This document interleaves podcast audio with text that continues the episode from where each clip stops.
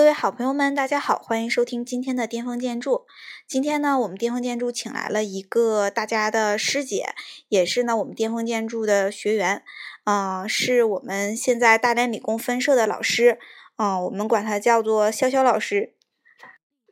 嗨，大家好。嗯呃，现在呢，这个他已经呢是研一，已经呃半年了，对吧？啊，然后咱们先问一问吧，在大连理工这个日子过得怎么样？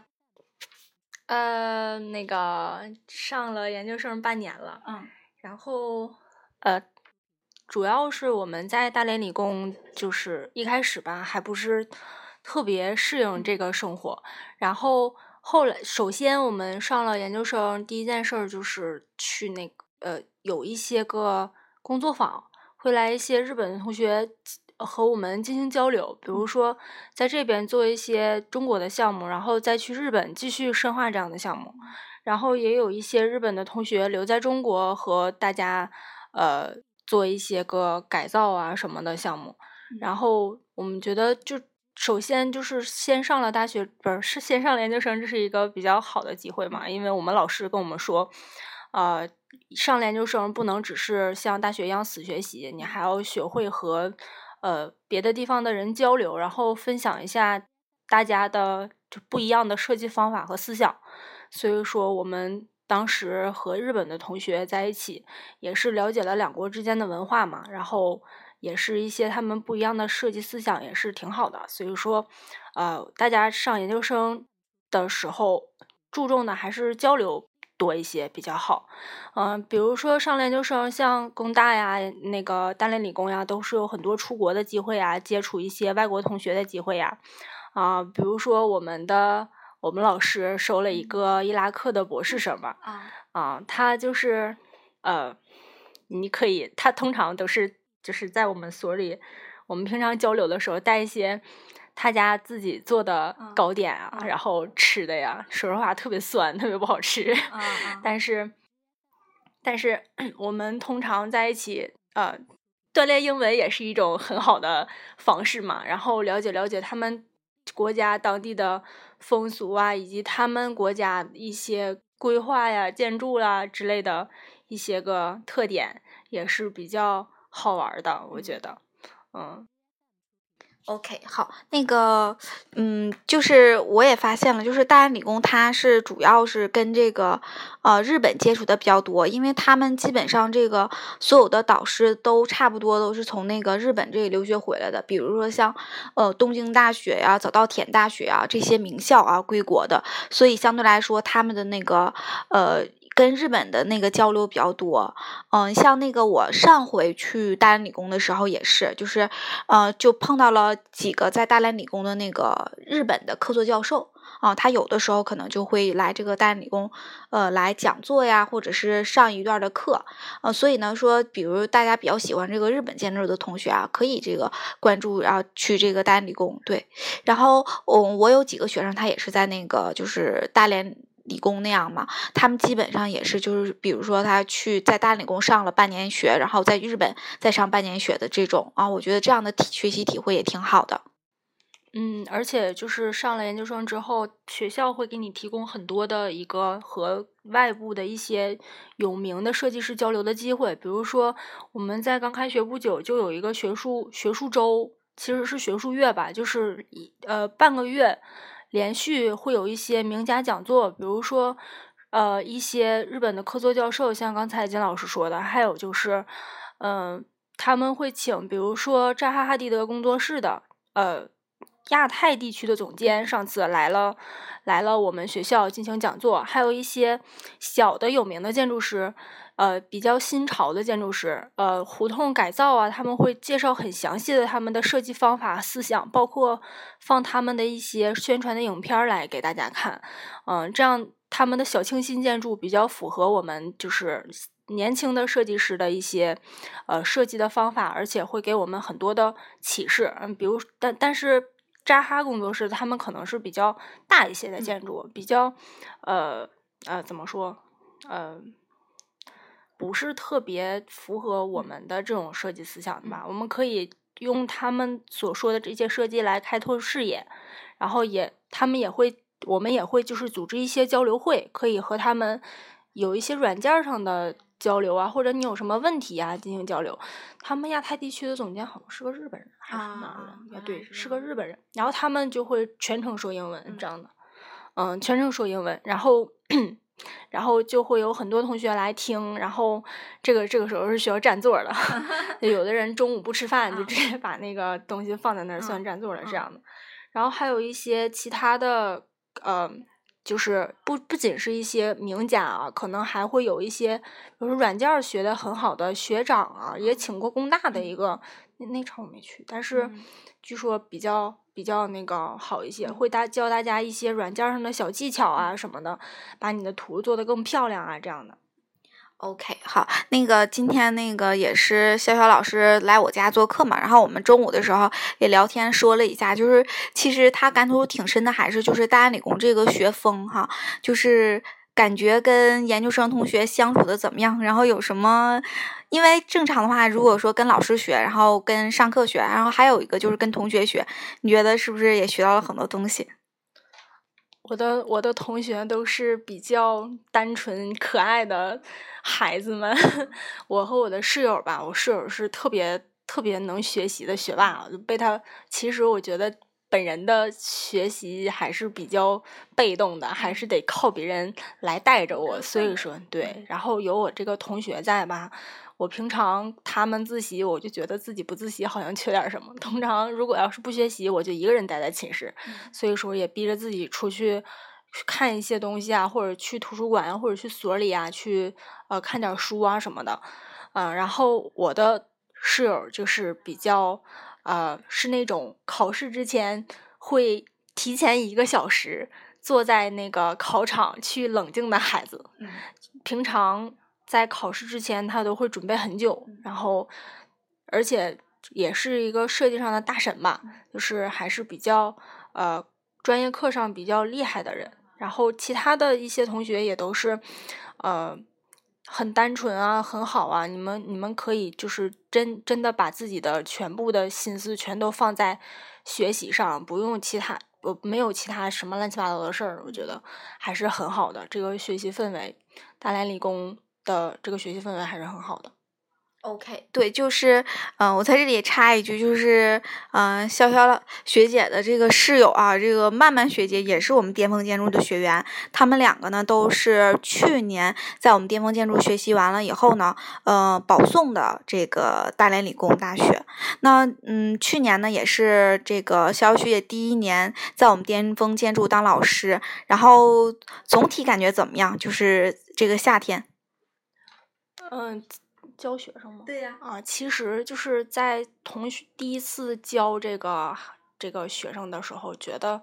其实，在考大连理工的时候，大家的程度都差不太多，就是没有特别拔尖儿的。然后，其实大多数同学来的时候，话都。画的都画不明，对对对，对我当时看的时候我都要哭了。设计的一块地块长形的，只在上半部分给我设计完了，说下半部分我不需要用。然后我说：“那你这不算没考虑条件吗？”他说：“嗯，我觉得够了呀。”他说：“我觉得够了呀。”我当时我我就不知道该说什么了，第第一堂课给我气的，但是。这就是很多的同学啊，就是在我们说完了自己的缺点之后，他们可以及时改正，以及我留的一些个练习，他们都认认真真的练练了之后，有很大很大的进步。就有几个同学，他有一个同学啊，他就是连线都画不直，就是在学快递之前，他连线都画不直的这种情况。后来他可以在六个小时，就用了不到半年的时间吧，六个小时画完，而且画的。还可以，就是它的功能没什么大问题，只是它画的特别不好。然后它可以画完整，画完，而且不出什么大错。我觉得这就是一个很大的进步。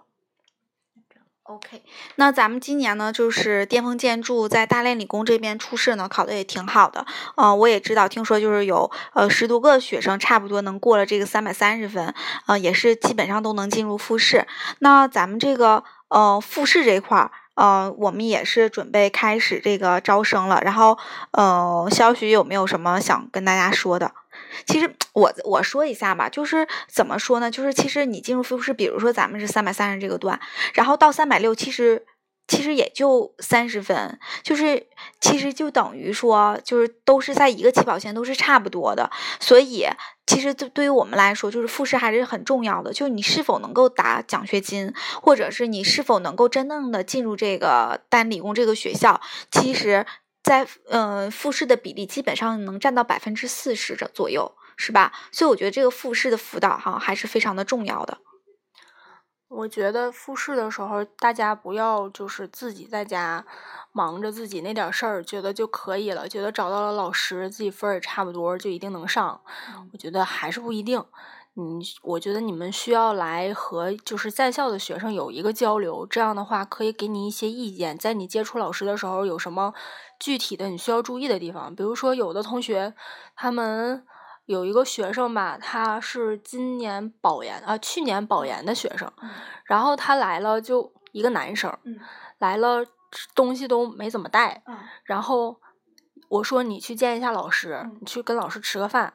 然后我想了一下，我说你别带你妈，他带着他妈来的。然后结果他说啊，不带我妈呀，我还寻思带着他来呢。我说表达一下我的重视啊。我说你说你一个二十四五岁的小伙子，你还带着你妈去见老师，万一阿姨一一激动是吧？再说一些不怎么怎么怎么样的话，老师多尴尬呀。就是类似这样的事情，有的时候你们在就是在人际。接触的方面不是那么特别有经验的话，我希望你们还是多问一问，多呃那个了解了解，这样的话，保证给老师留一个好印象，以及来的话，呃，来我们这边复试班，我们给你们安排考快题，这样这一个月的时间，你你可以再把你这几个月没练的这个手绘啊、快题啊，再好好做一做，练一练。然后保证在上考场的时候有一个好的状态，在复试的时候，嗯，我是这样想的。OK，我觉得其实挺有道理的，就是，嗯，这个东西就叫做这个知己知彼，百战。百胜嘛，就是你在复试班的时候，你还不仅嗯，还就是学习了，而且呢，还了解了你周围的同学，他们都是什么样的状态，嗯，然后跟大家一起复习呢，也有这个氛围，啊，而且我觉得有的时候就是学习，其实真的是一件挺枯燥的事儿，但是有人陪着你，呃，这个。自然而然，这个关就过去了。那咱们最后说一下，就是，嗯，在这个半年里面，你对大连感觉怎么样？我先说一下我对大连的感觉啊，因为那个我也去过大连四五次吧。然后我觉得大连相对来说是一个相对比较现代化的城市，而且呢也比较小清新。嗯，有很多就是好玩的东西，好吃的东西，也有很多，嗯，就是能够抒发你的人文情怀的一个东。我觉得是一个非常好的宜居的一个城市。我一开始对大连的印象，八月份啊，就是特别热，然后这入了秋就好。而且大连如果不刮风的话，冬天想一下有上海的温度，然后室内还有还有供暖设施，是一件多么宜人的事情。大连就是这样的感觉。大连呃好玩的地方吧，海滨呃在发现王国那边可能是大家去玩的地方比较多一些，什么老虎滩呀什么的。然后呃逛街的地方像西安路啊什么的，它。大连还是一个比较广场特别多的地方，购物中心特别多的地方，我想女孩一定会特别的喜欢。然后大连理工旁边有几所高校，所以说，呃，学术学术氛围还是比较浓的。然后，嗯，那大连理工下面临海那边就有一个万达广场，啊，还是挺方便的。嗯嗯，那嗯，最后一个问题就是，你觉得上这个？研究生跟你上本科生有什么区别，或者是，嗯，你觉得他们两者之间有什么不一样的地方吗？首先，我觉得就是大连理工的老师肯定都是非常好的老师，在上课的时候就明显能感觉到这些老师在不用不用课件儿啊，不用什么手稿的情况下，可以跟你滔滔不绝的说很多你不知道的知识，而且很多老师他可以举一反三，从各个领域来给你阐释这个。这个学术的这个问题都是非常就是说实话，我们在上课的时候非常崇拜他们。虽然说你们上本科的时候肯定经常逃课是吧？不逃课上大学不完整。但有的时候你上研究生去上这些老师的课，你觉得你不太舍得逃课，因为你逃课你听不到一些很有趣的观点啊，很有很有意思的故事啊这样的。嗯，也是在就是寓教于乐吧，在你知道很多其他。就是其他故事的同时，你也学到了这些知识，我觉得这是非常好的。嗯，这是我在上本科的时候，我觉得我们老师没有做到的。他们可能只是在就是照本宣科一些吧，在用自己的教案啊跟我们讲，虽然讲的也很好吧，但是可能没有这样灵活的思维吧，也是很不一样的。嗯，OK，好，那嗯，今天呢，我们就是做的是这个大连理工的这个专场，然后有什么补充啊？而且我我的本科不是一个特别好的本科嘛，就是虽然也是一表，但是它并不是特别注重这个建设方面，不是九八五二幺幺。然后来了大大连理工，就就是觉得他们就是大连理工的活动很多。我去看过他们本科生的篮球比赛，就感觉虽然我没看过什么真正的 NBA 的篮球比赛，就是没去现场看过，但是。现场的氛围也是有啦啦队、有乐队来驻唱，然后做中场，然后也是一件很有意思的事情。然后还有那个设施也比较齐全吧，觉得如果大家来大连理工上学的话，一定会过得非常舒适、开心的。嗯。OK，好，嗯，就是还把咱们这个娱乐方面来说了一下，对，嗯，然后我想说的就是，嗯，其实我们读研呢，就是想让自己变得更好一些，发现自己更多的一些缺点，嗯，所以呢，嗯，希望大家能够，嗯，有机会的话啊，也报考这个大连理工的建筑学，然后来感受一下这里的学术氛围，嗯，然后也希望大家呢，在这个。大连理工的研究生复试里面能取得非常优异的成绩。嗯，祝大家那个复试成功。嗯，OK，好，那今天我们的节目就到这里面，谢谢大家支持。我发现我